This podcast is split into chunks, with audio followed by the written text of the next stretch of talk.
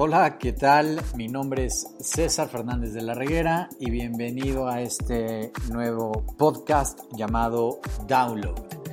Un espacio donde ustedes van a poder escuchar a diferentes expertos en diferentes áreas, pero todos sus temas ligados al liderazgo. Espero que les guste, que les sea útil, pero sobre todo que lo puedan replicar. Comenzamos.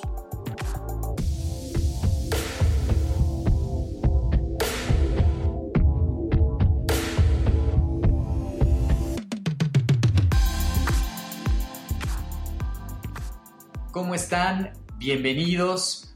Hoy tenemos un episodio, pues la verdad, con mucho contenido social. ¿Y por qué contenido social? Porque, bueno, les traigo al micrófono a, una persona que no nada más es experta en este tema, sino que aparte le entrega mucho el corazón. Eh, Marisol Fernández Alonso es una persona que yo tengo conociéndola, yo creo que más de 20, no, 10 años. Estudiamos juntos la, maestría eh, en el IPADE y es una persona que aparte de, haber sido una, un gran talento y aportación a la maestría, porque siempre que nos pedían participar y abonar en comentarios y todo. Marisol tenía siempre un comentario con mucha profundidad y con un gran contenido. Yo les puedo decir que para mí ella fue como una referencia de opinión. Y en, ese mismo orden de ideas, aparte tuve la fortuna de que Marisol estuviera en mi mismo equipo. Entonces, imagínense dentro de toda la, el, cúmulo de gente de la, maestría, pues se hacían diferentes o pequeños grupos y Marisol estaba junto, junto conmigo. ¿Por qué estoy trayendo a Marisol al micrófono? Le estoy trayendo por, por dos razones. Primero, porque también creo que es una mujer de referencia en términos de liderazgo eh, que tenga que ver sobre apoyo social, eh, conciencia social. Y, dos, porque se me hace una persona sumamente elocuente y muy práctica. Entonces estoy seguro que este episodio del podcast lo van a disfrutar mucho. Les voy a platicar quién es Marisol. Fíjense que Marisol ha sido directora ya de inversión social en Nacional Monte de Piedad desde enero del, del 2017 ella es prácticamente la cabeza y la responsable de toda la estrategia de inversión social de, esta empresa. ¿Qué es lo que busca? Pues incrementar el impacto social, contribuir al desarrollo sostenible de nuestro país y promover, obviamente, este ejercicio de los derechos de las personas en condiciones de vulnerabilidad y exclusión, que es tanto lo que nuestro país necesita. Prácticamente eh, eh, Marisol inició su carrera como comunicador en el canal 40 y después asumió la posición de subdirector en el Departamento de Información en el área comercial de la Embajada Española de México. Les digo, Marisol, una persona sumamente, sumamente activa, ha ocupado roles y posiciones de liderazgo eh, a temprana edad, pero también en, diferentes, diferentes empresas no nada más ha trabajado en empresas, sino también Marisol en el 2003 fundó Redes. Esta es una empresa consultora que se ha especializado en comercio exterior y relaciones estratégicas y prácticamente ha sido pues directora general por 13 años. Tuvo esta posibilidad de representar a gobiernos extranjeros y asociaciones comerciales. Pero Marisol también eh, ha entrado a, un programa a partir del 2019 que se llama Fellows of International Women Forum y, que está muy metida también en términos de cómo las mujeres aportan, cómo las mujeres proponen y cuál es su, punto de influencia dentro de la, misma sociedad. Eh, Marisol es experta en filantropía estratégica e inversión social para el desarrollo sostenible, como les digo y cuenta ya con más de 16 años de experiencia en este desarrollo de, este tipo de negocios. Eh, ella, como les dije, estudió un MBA en el IPADE y aparte es licenciada de Economía en ni más ni menos que el INTA. Entonces, Marisol tiene todas las certificaciones y toda, todas las, eh, ¿cómo les podré decir? Como dicen los gringos, el basement, los fundamentos para poder hablar sobre términos sociales. Entonces, Marisol, estoy muy feliz, muy contento de que hayas aceptado esta, esta invitación. Me da mucho gusto siempre contigo platicar. Es, es un gozo, caray. Muchísimas gracias. Gracias a ti, César. Es un gusto enorme encontrarnos en este espacio. Eh, te agradezco mucho eh, las flores y, desde luego que para mí también fue em, un placer compartir contigo la banca de salón y muchas eh, comidas em, y discusiones profundas sobre temas muy diversos. Así que gracias de verdad por invitarme a este espacio. Oye, qué padre la pasamos, ¿no? Y, acabo de caer en cuenta de que dije 10 años, pero qué bárbaro. Son 15 años, Marisol, que nos graduamos. Tremendo. ¿Cuál, ¿Cuál 10 años? Yo, yo todavía me sigo quitando años, yo creo. Súmale, súmale, porque sí son, son, son muchos años, pero bueno. No le, sum, no, no, le, no le súmale, César, no le restes, caray. Exacto. Oye, Marisol, y a ver, platícanos un poco, eh, como les dije a las personas que nos escuchan, yo llevo ya muchos años conociéndote, siempre has tenido esta vocación de, contacto con impacto social, eh, siempre fuiste una metidaza en, las discusiones para poder sacar el mayor eh, jugo posible dentro de nuestras intervenciones ahí en la maestría y eso me encantaba porque sin lugar a dudas si puedo definir a una persona apasionada, esa eres tú. Eh, ¿Cómo llegaste a, Monte de Piedad? ¿Cuál, fue tu camino que te llevó a, esta institución que realmente está enfocada en eso? Em, pues eh, sí, César. Déjame decirte que tuvo también un componente de destino eh, y ahora te voy a contar por qué. O sea, la verdad es que eh, cuando cualquier persona es testigo, ¿no? De una injusticia o cuando sabes o sientes que algo no está bien, y esto nos pasa a todos, sobre todo en un país como el nuestro con tanta desigualdad, se presentan varias posibilidades, ¿no? La primera es que ni te des cuenta, ¿no? ¿Qué pasa? La segunda es que te des cuenta y seas indiferente, que eso es, esto es bastante grave. La tercera es que te des cuenta y te duela, pero no hagas nada, que, que, se genere una parálisis. Sí, caray. La cuarta es que te des cuenta y que el efecto sea tan poderoso que necesariamente tengas que actuar para intentar modificar la realidad, ¿no? Yo, em, como sabes, eh, nací en México, me fui a, eh, estudiar aquí la primaria, luego regresé a España eh, bueno, fui a España y estudié en España la secundaria y la prepa. Y te comento esto porque mm, la construcción social en los países en Europa es muy distinta a la que tenemos en México.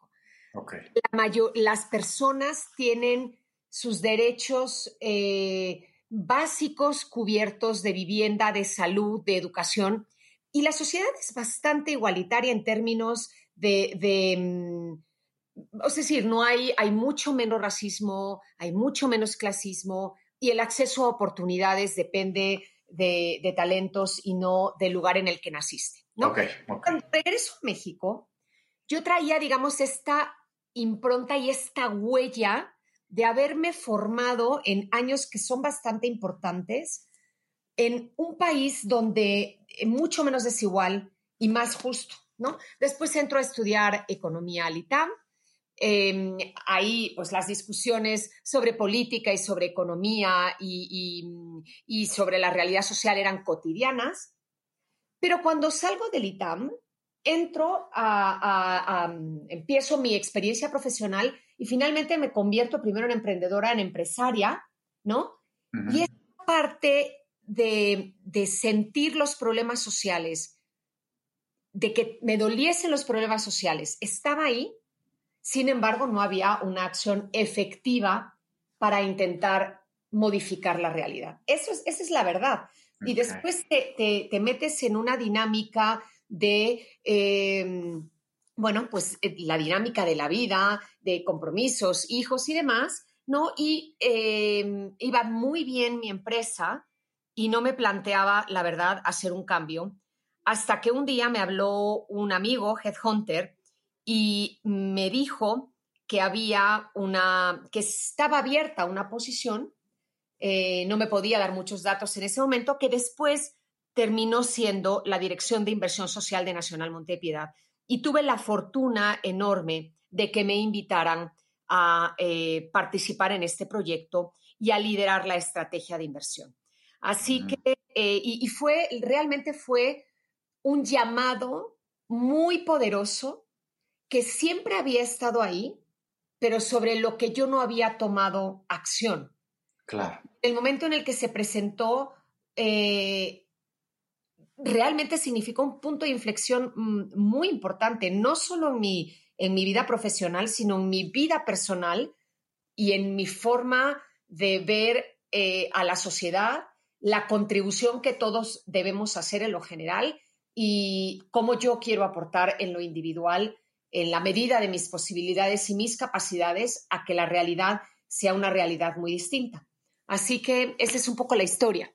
Muy interesante cómo lo planteas, Marisol, sobre todo, y, me hace mucho eco, que todo mundo pues está abierto y, y puede presenciar cualquier tipo, como tú bien dices, de discriminación, de injusticia, de lo que sea. Y, cuánta gente se da la vuelta, o cuánta gente mira hacia otro lado, o cuánta gente saca su celular y, lo, se pone a grabarlo en lugar de hacer algo, caray, que eso se me hace todavía mucho más terrible. Y hay una destrucción del tejido social en términos de ser conscientes, porque creo, y, fíjate que este, estas, estos dos conceptos que te voy a plantear ahorita, los estoy viendo con, con un cliente que estoy eh, desarrollando un proceso de liderazgo interno que te platiqué al inicio, sobre el término de ser empático y ser compasivo, que son dos cosas completamente diferentes. Entonces, ser empático es, pues sientes, sientes eso, esa, necesidad a lo mejor, o ese sentimiento que tú tenías cuando estabas como empresaria, o que muchos de nosotros que tenemos nuestra empresa y no estamos involucrados como tú en términos de activismo social tan intenso, eh, pues lo sentimos, lo vemos y decimos, híjole, sí, pero no hacemos nada. Y la compasión es lo que se vuelca a la acción. Es transitas de la empatía, de sentir eso, y después te vuelcas a la compasión cuando ya haces algo. Y creo que lo que tú estás haciendo, no nada más transitas desde el punto empático, que, que obviamente pues, así es el proceso, sino que te vuelves en una actividad completamente compasiva para ayudar y restablecer eh, o dar ciertas, ¿cómo les podría decir?, garantías a la población más vulnerable que no muchas empresas se atreven a darlo desde el punto de vista económico-social. Sí, mira, por supuesto coincido con lo que dices, pero creo que también em, se trata de hablar de corresponsabilidad. Muy bien. Y la corresponsabilidad que todas las personas tenemos em, para cambiar la realidad y para solucionar los problemas públicos. Y esto se puede, em, se puede practicar desde todos los ámbitos. Es decir, desde la vida pública como servidor público, de, como empresaria o empresario responsable, como vecina o vecino, como ciudadano y, por supuesto, eh, desde una institución que no tiene fines de lucro, que lleva 246 años ayudando al que más lo necesita, como es Nacional Montepiedad. Pero no es, em, es decir, no es una franquicia exclusiva de quienes trabajan en el sector social sino que la corresponsabilidad y el ser, la corresponsabilidad es algo que debemos todos ejercer cotidianamente para que la realidad cambie. ¿Tú, crees que la cultura latinoamericana esté un poco reacia a ver esa corresponsabilidad social? ¿Que existan otras culturas que estén más acostumbradas a, a poner la mano? Mira, yo creo que evidentemente sí hay diferencias culturales que em, facilitan que se den las condiciones para que eh, la filantropía y la ayuda exista de manera más abundante. En México, desde luego, si tú revisas los indicadores, por ejemplo, del el Global Giving Index, eh, los donativos en efectivo por persona en un ranking de 24 países, México ocupa el lugar 24. Sí, ok, claro. Eh, si ves el tamaño de la filantropía eh, como porcentaje del Producto Interno Bruto, pues estamos en el ranking el número 67. Y podrías a lo mejor pensar, bueno, claro, pero detrás de Estados Unidos y de Finlandia y del Reino Unido y de, y de países de Australia, pero no, la realidad es que sí estamos detrás de, esos países, pero también de Chile, de Colombia, de Perú y de Brasil. Ok. Pero por otro lado, tenemos eh, a una sociedad que es generosa y solidaria en momentos eh, eh, importantes de crisis o de desastres naturales. Lo que creo es que cuando existe una falta de confianza, ¿no? A lo mejor general en las instituciones, eso no facilita que las personas, por ejemplo, quieran ayudar a través de instituciones de la sociedad civil. Lo que es importante es que, que se sepa que las instituciones juegan un rol fundamental y que la gran, gran mayoría eh, ayudan y a resolver problemas públicos que son fundamentales, que de otra manera estarían siendo desatendidos y que lo hacen con calidad, con transparencia y con rendición de cuentas. Y te estoy hablando desde problemas que tienen que ver con discapacidad, eh, violencia de género, desarrollo comunitario, eh, temas relacionados con, con adultos mayores, demencia, en fin, una larguísima lista de problemas públicos que no están atendidos.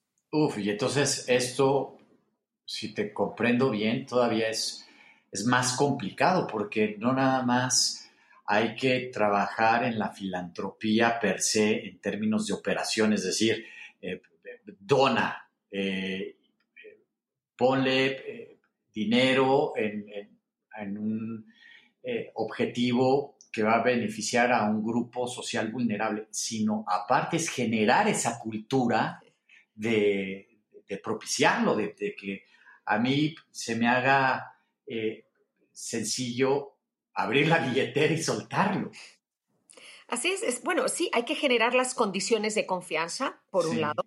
Las eh, eh, instituciones de la sociedad civil tienen que también hacer un esfuerzo por comunicar su trabajo y generar esa confianza y eh, los, los, ciudadanos, la ciudadanía, em, tiene que, tenemos todos que hacernos corresponsables. Si se dan esas condiciones, definitivamente la cantidad de recursos materiales, económicos y humanos, intelectuales que van a existir para el servicio de estos problemas va a ser mucho mayor y es definitivamente deseable como sociedad, ¿no? Claro, fíjate que, yo te veía en una publicación que compartiste en, LinkedIn, donde estaban ahí eh, en una actividad con la Cruz Roja, con un par de, bueno, no un par de ambulancias, sino eran creo que como 25 ambulancias, ¿no? Yo aquí minimizando el, ejercicio filantrópico.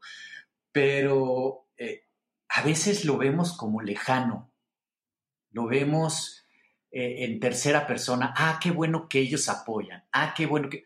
Pero ¿dónde está nuestra, nuestra obligación o dónde está este sentido de, dar ese beneficio? El, episodio pasado eh, tuve eh, el honor de platicar con Ariel Rojo, que es uno de los diseñadores industriales más icónicos, importantes en México.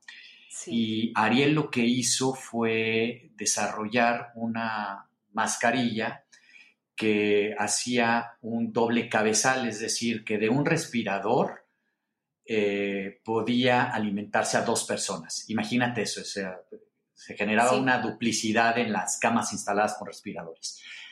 Y yo le decía, oye, qué loable este, actividad lo que estabas haciendo, porque aparte él donó el diseño. Y me decía, no, César, no tiene por qué ser loable.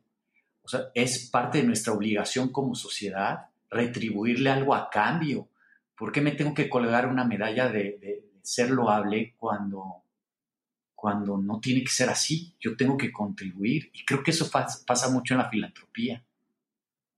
Sí, sí, bueno, eh, conozco el trabajo de Ariel, además me, encanta lo que hace, ¿no?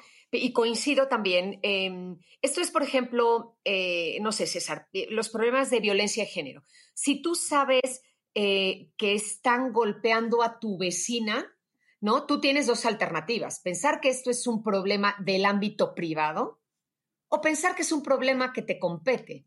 Claro. Es mucho más fácil decir, pues eso a mí no me toca.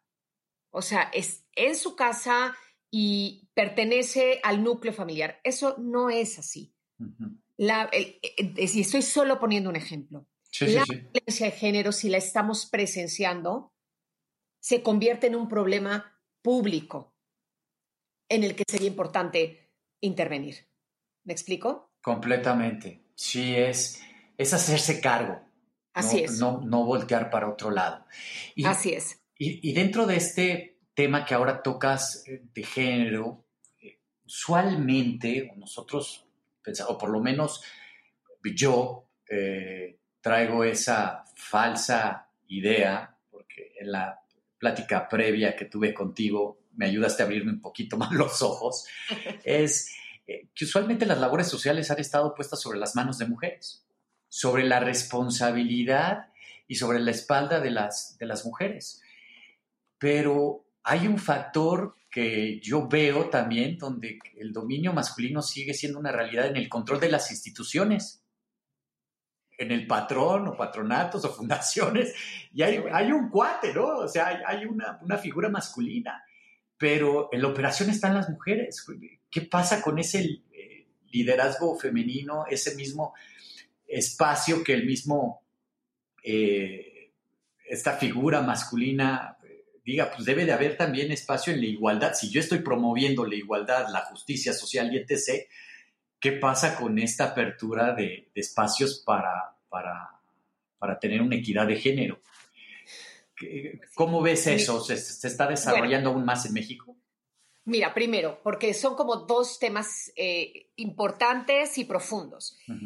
Efectivamente, el sector social está lleno de mujeres talentosísimas a todos los niveles. Sin duda, sin duda. Em, ¿Por qué se da esto? Por factores diversos. El primero, por una cuestión de estereotipos de género, ¿no? Las mujeres son, por ser mujeres, más tiernas, más amorosas y las que deben ser responsables del cuidado y la entrega a los demás, ¿no? Que son las características que estarían asociadas con el sector social. Esto es un estereotipo, porque, porque las mujeres y los hombres, ambos y toda la especie humana, tiene la capacidad de dar afecto y de cuidar y de ocuparse de los demás. Forma parte de la naturaleza humana, no es no son atributos exclusivos de las mujeres.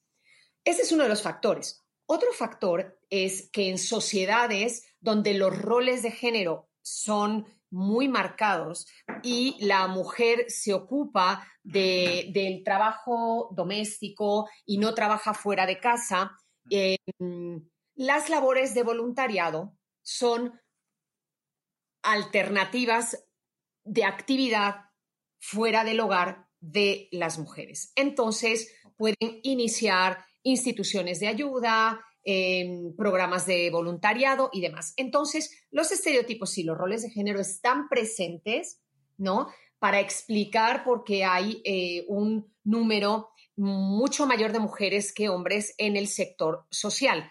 Em, hay otro factor importante y es que también se cree que el sector social, por ser un sector que está enfocado a ayudar a los demás, y el sector filantrópico los eh, salarios deben ser más bajos y en muchas ocasiones son más bajos que en el mundo empresarial.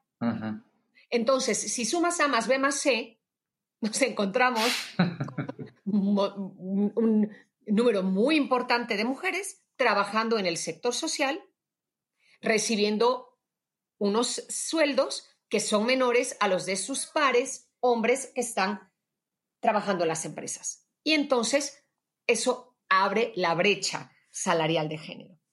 Entonces, ese es como un tema que está ahí. Y el otro tema eh, que tú mencionabas es en las posiciones de liderazgo en el sector social, se encuentran más hombres que mujeres si lo comparas con el número de mujeres versus hombres que hay en el resto eh, hacia abajo en la organización. sí, sí, sí. Si, si hubiese mucha, dado que hay muchas más mujeres que hombres eh, en, en general, pues también tendría que pasar lo mismo en los patronatos de las instituciones. Y eso no es así. Entonces, sí, es un sector, em, es un sector donde, donde esto sucede. Y luego te, diría, te diría otra cosa, ¿no? Y esto, eh, esto es, em, sí ha sido una experiencia de vida muy transformadora. Y es que, y, no, es, no atiende necesariamente a tu pregunta, pero quiero compartírtelo. Cuando hago trabajo de campo, que es algo muy importante en mi, en, mi día a día, y bueno, que ahora estoy echando mucho de menos por COVID, eh, significa ir y visitar y estar en contacto con las organizaciones que están eh, recibiendo donativos y fortalecimiento de Monte de Piedad, ¿no? Cuando vas, veo, por ejemplo, intervenciones en la frontera norte eh, con jóvenes en situación de calle mm, o que están involucrados con narcotráfico, que están trabajando eh, con algunas instituciones con ellos, o cuando visito un hospital en los Altos de Chiapas para comunidades indígenas, o mm, un hospital que atiende a niños con cáncer, o una institución eh, que se dedica a trasplantes, ¿no? Eh, la verdad es que las mujeres que, mm, que, están trabajando en las organizaciones son verdaderas heroínas, o sea, son heroínas silenciosas. Em, dando su tiempo, su dedicación por los demás y, muchas veces invisibilizadas. Pues bueno. Sí, que al final de cuentas, nuevamente, nosotros pensamos que se tiene que hacer así o las mujeres lo tienen que hacer porque forman parte de su rol natural, y lo pongo entre comillas, donde el rol natural no tiene nada que ver con el género. O sea, tan compasivo es una mujer como tan compasivo puede ser un hombre. No, no, tiene que ver, nada que ver con, el término de género. Estoy completamente de acuerdo contigo. ¿Y qué características tú encuentras dentro de este... Eh, dentro de los dos géneros encuentras características diferentes eh, donde una mujer pueda, eh, no, digamos, eh, desarrollarse con mayor facilidad, pero en términos, ¿cómo te, ¿cómo te lo podré plantear? Y tengo que pensar y estructurar bien mi pregunta, porque no quiero, no quiero ah, confundir también y luego me vayan a estar este, bombardeando con, con hate. Pero, eh, ¿crees que las, que las características puedan ser diferentes o las habilidades a desarrollar puedan ser diferentes entre un hombre y una mujer en estas posiciones de labor social? Mm, yo definitivamente te diría que no.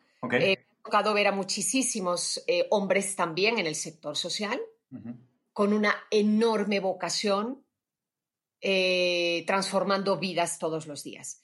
Yo creo que no hay ninguna diferencia, pero las construcciones sociales, culturales, perdón, la construcción cultural es lo que hace que, em, pues que hombres y mujeres vayan tomando caminos distintos y probablemente lo que culturalmente se espera de un hombre y lo que culturalmente se espera de una mujer determina en gran medida los caminos que sigues eh, por ejemplo, cuando terminas eh, una licenciatura, ¿no? Eh, o cuando decides tomar o no tomar un trabajo, o cuando decides o no tomar o no tomar una promoción dentro de la empresa, está muy determinada por construcciones culturales que hay que ir, em, que hay que ir transformando por el bien de toda la sociedad. Ok. Y, dentro de este desarrollo, ¿tú percibes cambios en el, liderazgo en términos de cómo se comportaba hace a lo mejor unos 10, 15 años, ahora dentro de la rama del enfoque social en nuestro país? Sí, yo, bueno, definitivamente creo que sí, creo que está cambiando eh, poco a poco en unos ámbitos más, de manera más rápida que en otros. Em, depende también mucho de los liderazgos en las instituciones. Y aquí sí te estaría hablando de, instituciones grandes e instituciones pequeñas, pero eh, si hablamos de instituciones grandes, eh, que no son tantas, pues es muy importante que los líderes vean las brechas que existen y eh, trabajen activamente para que la situación se transforme y para que la realidad se transforme.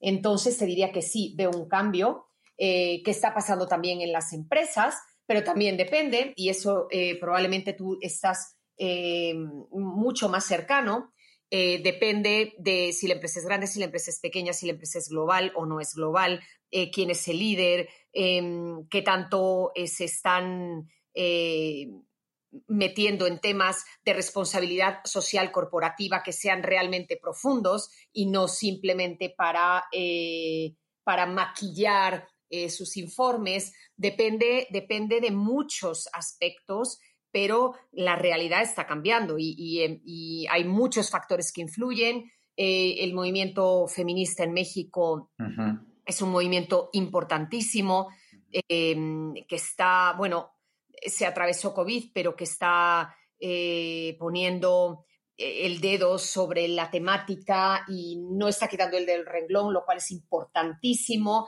En fin, eh, las cosas tienen que ir cambiando, pero es algo en, lo que hay que poner toda la intencionalidad. ¿Me explico? O sea, eh, se, tiene que tomar como proyectos muy serios todos los proyectos que tienen que ver con la eh, igualdad y la equidad, ¿no? Y luego em, es, curioso lo que pasa porque em, cuando se entra en las conversaciones sobre igualdad de género, aunque tú tengas, por ejemplo, eh, los datos, datos que, evidencian que existen brechas salariales, que en los niveles más altos directivos em, hay muchos más hombres que mujeres y demás, no sé, creo que se, ah, pueden caerse fácilmente en, tres trampas, ¿no? La primera es que, dado que los liderazgos están en manos de hombres, em, pues que les preocupe pasarse de la raya cuando todavía no han ni empezado a cambiar las cosas, ¿no? Eso, de hecho, o sea, ya están preocupados porque el efecto vaya a ser importantísimo cuando no hemos ni empezado, ¿no? Ok, ok. que centres las conversaciones en excepciones, ¿no? Es que también hay hombres acosados, sí, correcto, eso es verdad, ¿no? Pero los datos te hablan de que hay 90 mujeres por cada 10 hombres, ¿no? Claro. Y el otro es que, es que te centres en cosas muy capilares que no son tan esenciales en, lugar de ver la perspectiva completa, ¿no? Eh, por ejemplo, que concentres la conversación en usar las y los hombres y digas, no, pero es que eso hace mucho más complejo el lenguaje y demás, en lugar que te des de darse cuenta de realmente los sesgos que existen em, en el lenguaje, ¿no? Los sesgos inconscientes de género en el lenguaje, ¿no? Eh, en fin, pero esto no aplica solo para el sector social, a lo mejor me desvié, de tu pregunta. No, no, no, está muy bien. Aplica también para las empresas y yo creo que hay que eh, primero tener los datos, después tener los liderazgos y después hacer una, eh, un trabajo muy, muy profundo para elevar el nivel de conciencia de hombres y mujeres, de la brecha de género, de las desigualdades y de la inequidad, y a partir de eh, aumentar el nivel de conciencia, ir tratando de producir transformaciones culturales eh, progresivas. Y, escuchándote me lleva a la siguiente idea o conclusión. Creo que eh, los empresarios, los líderes de empresa, los que ocupan posiciones directivas y de toma de decisión, tienen que tomar en cuenta o tenemos que tomar en cuenta que nuestro impacto social no solamente se va a dar porque firmé un cheque filantrópico y salí en las noticias y todo salió bonito. Es decir, se gesta desde la misma organización. ¿Qué tan equitativo soy? ¿Qué tanto me preocupo por las personas? Si inclusive hay un impacto social, si yo pienso que que lo único que es importante es el resultado y no la persona. Y entonces puede estar llegando al resultado de la empresa a través de un equipo desgastado y, eso es impacto social. Todo lo que, em, todo lo que la empresa eh, contribuye, inclusive en términos de lo que platicábamos en un inicio antes de empezar a grabar, eh, entender esta modificación ahora en horarios laborales para evitar el, como dicen los gringos, el burnout o el, el cansancio extremo, es responsabilidad de la empresa que tiene un impacto social en sus trabajadores. O sea, sin duda, sin duda, y, eso, em, eso está también cada día más presente. Las empresas con propósito, eh, que hablan de propósito y que hablan de valor compartido o que hablan de, indicadores ESG de una manera seria, eso es lo primero de lo que te están, de lo que están hablando y lo que están tratando de atender. Pero me gustaría también eh, ir un poquito más lejos y volver al inicio de la conversación donde hablábamos del el rol que cada uno podemos jugar sin salir de nuestra casa. Y te voy a poner un ejemplo, eh, porque es, es muy significativo. Em, una de las temáticas en las que Monte hemos estado trabajando eh, y buscando apoyar es em, apoyar al colectivo de las trabajadoras domésticas en el país. En México hay más de dos millones de trabajadoras domésticas. La gran mayoría, el 99.9% de ellas, sin ningún tipo de, de em, prestación de seguridad social. Contrato, eh, fondo de ahorro para el retiro, cobertura médica, nada, nada. O sea, es uno de los colectivos más invisibles en el país. De acuerdo. ¿No? Y nosotros, si tú tienes una trabajadora doméstica en tu casa, lo primero que nos tendríamos que estar planteando todos es que tenga seguridad social. Porque tu trabajo vale exactamente lo mismo que el trabajo de una persona en un corporativo. Claro. ¿No? Y esto sin salir de nuestra casa. Sí. Es, lo que pasa es que, claro, es, muy retador. Estamos hablando de cambios culturales que empiezan por nuestra casa. Esto es corresponsabilidad. Bueno, responsabilidad, en realidad, ¿no? Porque tú tienes la responsabilidad patronal de darle seguro social a la trabajadora doméstica que te ayuda en tu casa. Claro, no nada más la responsabilidad, sino pudiéramos utilizar el concepto obligación. Eso, definitivamente, efectivamente. Correcto, definitivamente. Tú tienes la responsabilidad y la obligación. Em, y, estás, em, y, no has salido ni de tu casa. Sí, caray. donativo. No has ido a trabajar. ¿No? Sí implementado políticas de equidad de género en tu empresa. No, no tienes ni que salir de tu casa.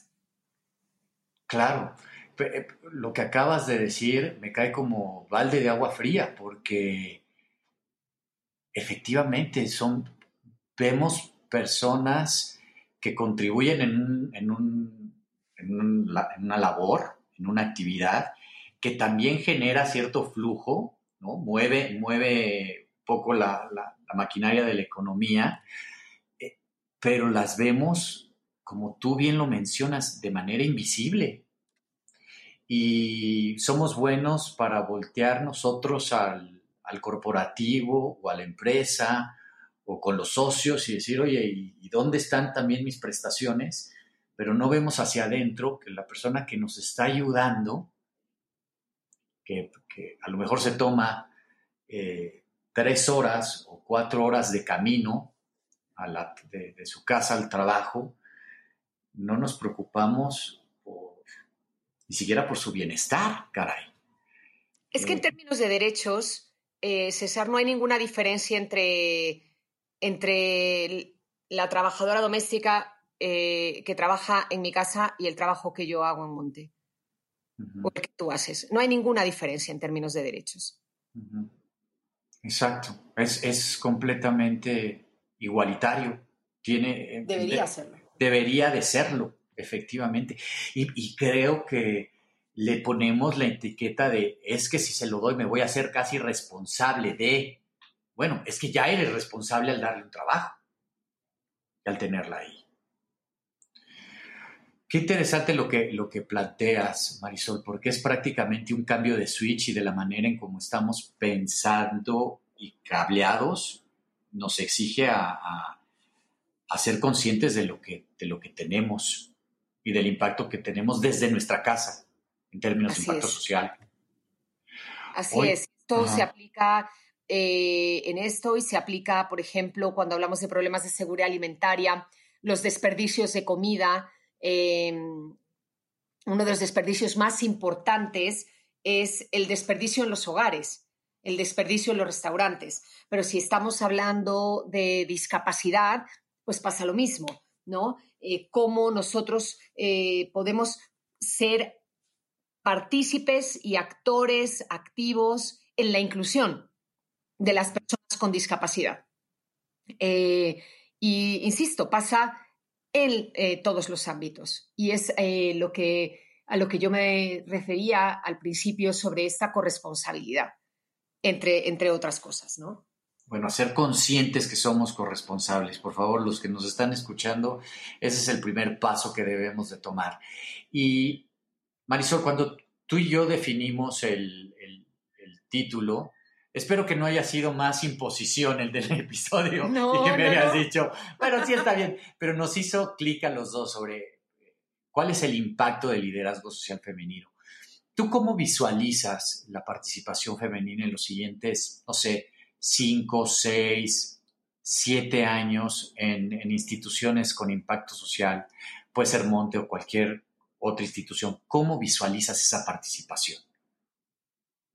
Bueno, yo visualizo una participación cada vez más activa, em, más robusta, pero te diría no solo en el sector social, sino en todos los ámbitos de la economía, la política, la música, los medios.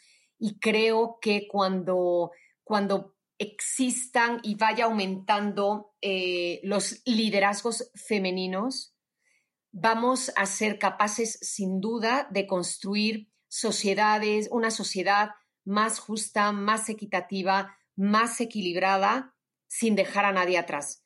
Estoy convencida de que eh, el talento femenino debe y tiene muchísimo que aportar para construir una mejor realidad eh, para todas las personas. Completamente de acuerdo contigo. Y hay un tema también bien importante, y, dime si el concepto lo estoy aplicando bien, el de sororidad. ¿Sí? Ah, sí. ¿Lo dije bien? Sí, sí, es correcto. que, es este mismo también, mismo apoyo que se dan entre ustedes, entre las mujeres, porque creo que también parte del gran problema cultural es que esta misma idiosincrasia, idea eh, paternalista o machismo se influye y, se riega también en la conducta femenina hacia las mismas mujeres.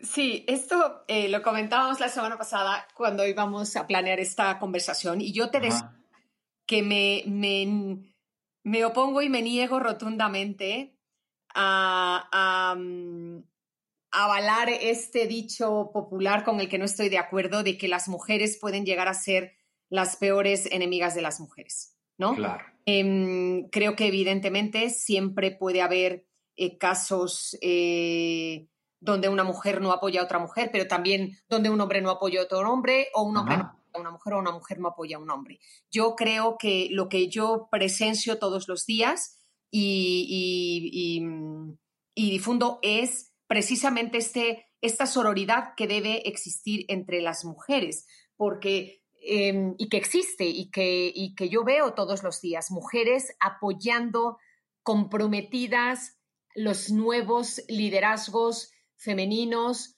abriendo espacios para otras mujeres, eh, dándole oportunidades a otras mujeres, dando mentoría, levantándose para defender eh, sus derechos y definitivamente las mujeres son las primeras que tienen que, defender a otras mujeres, ¿no? Y también los hombres, por supuesto. Pero sí yo apuesto definitivamente por, eh, por esta, mm, eso, por este apoyo de unas mujeres eh, a otras y espero también que se sumen eh, muchísimos hombres, porque en unas en estructuras patriarcales tan robustas, si no contamos con, eh, con el apoyo de los hombres que están en las posiciones de liderazgo, el cambio va a ser mucho más lento y mucho más brusco y eh, mucho más doloroso.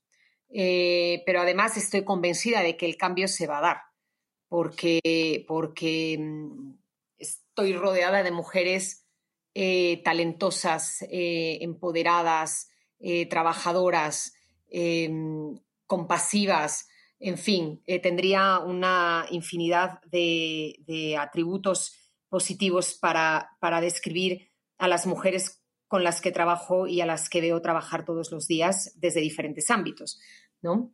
Claro.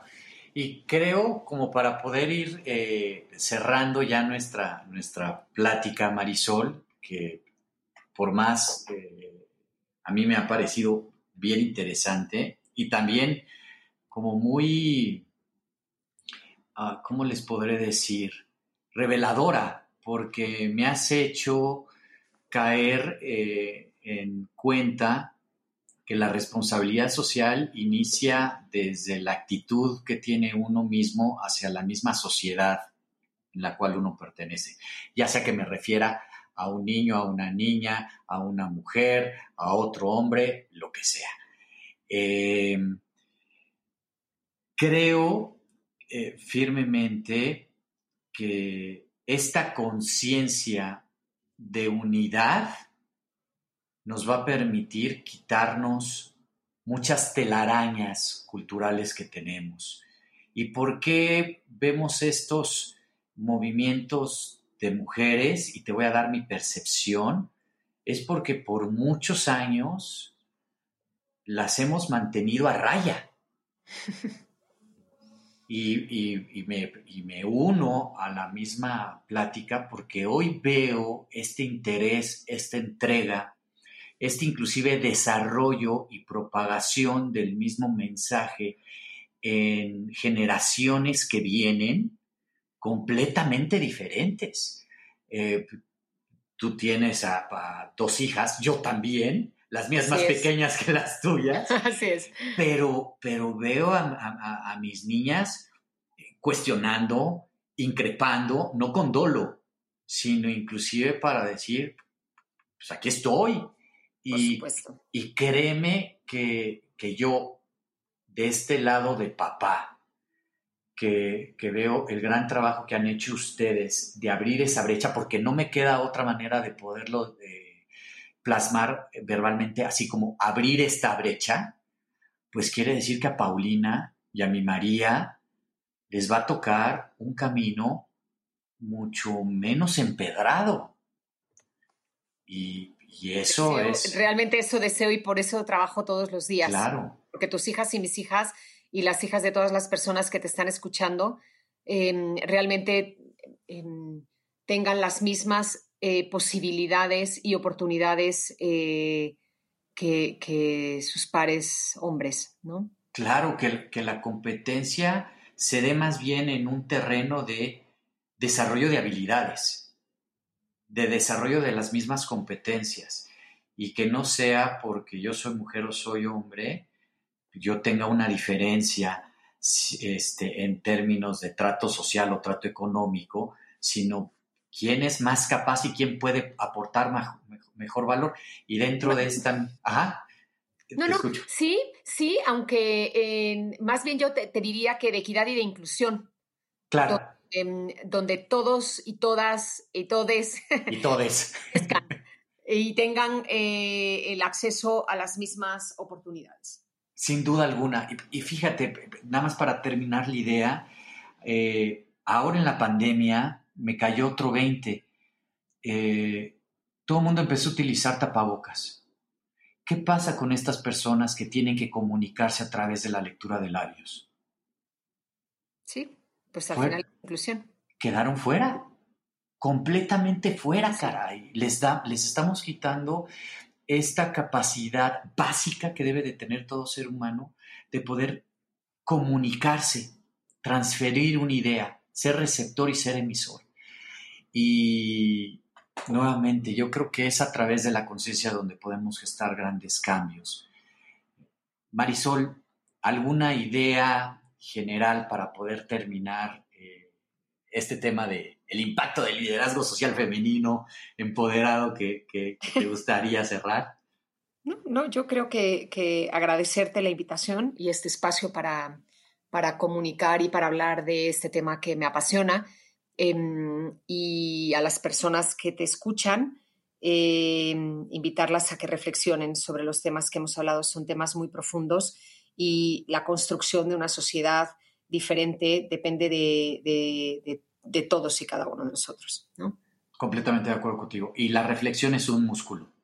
Hay que entrenarlo y hay que practicarlo, porque puedo reflexionar 10 minutos y a los siguientes 5 se me olvida. tenemos tenemos que, que ponerla en práctica. Marisol, muchísimas gracias por formar parte de esta segunda temporada me encantó traerte al, micrófono.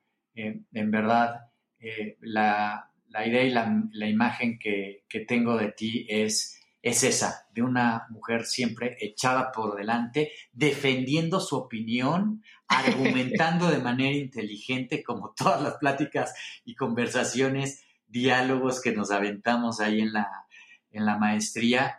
y decirte que a pesar de la distancia te tengo una gran estima y, gracias, gracias por querer contribuir en esto y transmitir este mensaje tan importante. Es un gusto, te mando un abrazo fuerte y espero que nos veamos pronto.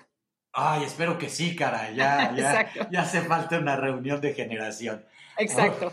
Bueno, a todos los que nos escucharon, muchas gracias por estos casi 52 minutos de su vida que, que invirtieron en nosotros, conmigo y con Marisol.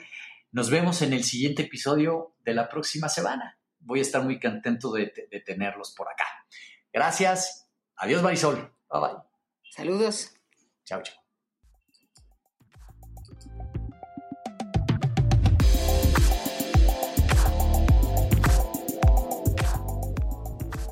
Bueno, pues muchas gracias por habernos escuchado. Hemos llegado al final de este capítulo. Mi nombre es César Fernández de la Reguera y fue un gusto haber estado con ustedes.